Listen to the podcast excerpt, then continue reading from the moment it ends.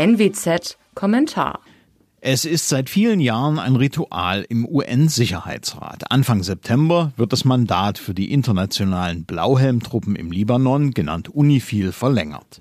In diesem Jahr ist alles ein wenig anders und sehr viel wichtiger als in der Vergangenheit. Zum einen liegt das an den Folgen des Explosionsunglücks in der libanesischen Hauptstadt Beirut. Zum anderen an Versuchen der USA und Israels, das Mandat der UN-Truppen deutlich auszuweiten und zum dritten an der Tatsache, dass Deutschland in diesem Jahr im Sicherheitsrat vertreten ist und sich einmal mehr gegen Israels Sicherheitswünsche stellt. UNIFIL gibt es seit 1978. Die internationale Truppe ist im libanesisch-israelischen Grenzgebiet eingesetzt, um die Lage dort zu entspannen. 2006, nach dem Krieg zwischen der islamistischen Hisbollah und Israel, wurde das Mandat erweitert. Die Hisbollah beherrscht de facto die Politik des Libanon. Sie unterhält eine so umfangreiche wie wohlgerüstete Miliz, der selbst die libanesische Regierungsarmee nicht Paroli bieten kann. In Deutschland gilt ein Betätigungsverbot für die Terrororganisation. Zurzeit sind über 10.000 UNIFIL-Soldaten aus mehreren Ländern zu Land und zu See im Einsatz. Darunter sind auch Schiffe der Bundeswehr. Eine Hauptaufgabe der Truppe besteht darin, den Waffenschmuggel für die Hisbollah zu unterbinden. Und genau hier gab es im Vorfeld der Mandatsverlängerung massiven Streit im Sicherheitsrat sowie eine Intervention Israels. Die Bilanz der Schutztruppe ist nämlich aus Sicht Washingtons und Jerusalems mehr als dürftig. Und in der Tat wurde UNIFIL seinem Mandat, zum einen für Sicherheit zu sorgen und zum anderen die Aufrüstung der Hisbollah zu verhindern, kaum gerecht. Seit 2006 war es der Hisbollah möglich, ihr Raketenarsenal von unter 5000 Stück auf rund 130.000 Stück aufzustocken. Diese Zahl nennt das in Washington ansässige Center for Strategic and International Studies.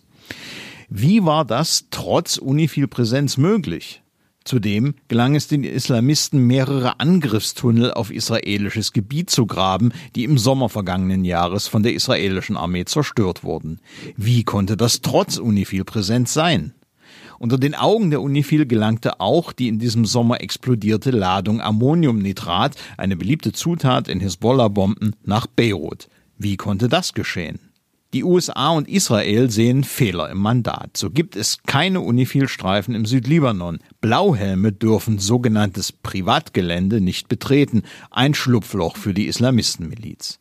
Mindestens drei todsichere Schmuggelwege über das Meer, die alle Löcher im Mandat ausnutzen, haben Experten inzwischen identifiziert. Deswegen forderten Washington und Jerusalem unter anderem das Mandat zu erweitern und die Mission umzustrukturieren. Unifil sollte mobiler werden, das Recht haben, sogenannte Privatgelände zu inspizieren und statt im Inneren mehr an der Grenze Präsenz zeigen. Zudem schlugen die beiden Länder die Reduzierung der Truppen und des Budgets vor.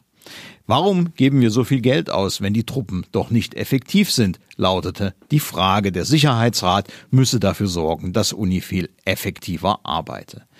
Der stellvertretende deutsche UN-Botschafter Günter Sauter gab dagegen im August zu Protokoll, UNIFIL sei nicht in der Lage, Zitat, mehr mit weniger zu tun. UNIFIL sei gerade nach der Explosion in Beirut wichtiger denn je.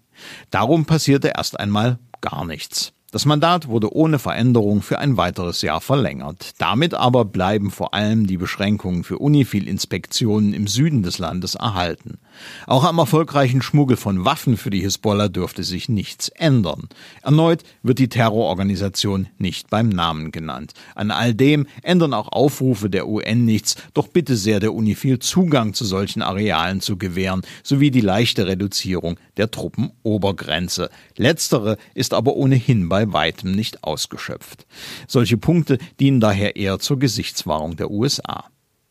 Mit einer UN-Truppe, die mit gebundenen Händen agieren muss und damit letztlich ineffizient ist, steigt aber sogar die Gefahr eines wirklich großen Konflikts.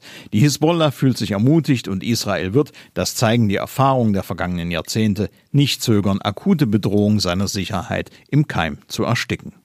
Mein Name ist Alexander Will, bitte bleiben Sie uns gewogen. Sie hörten einen Kommentar der Nordwestzeitung.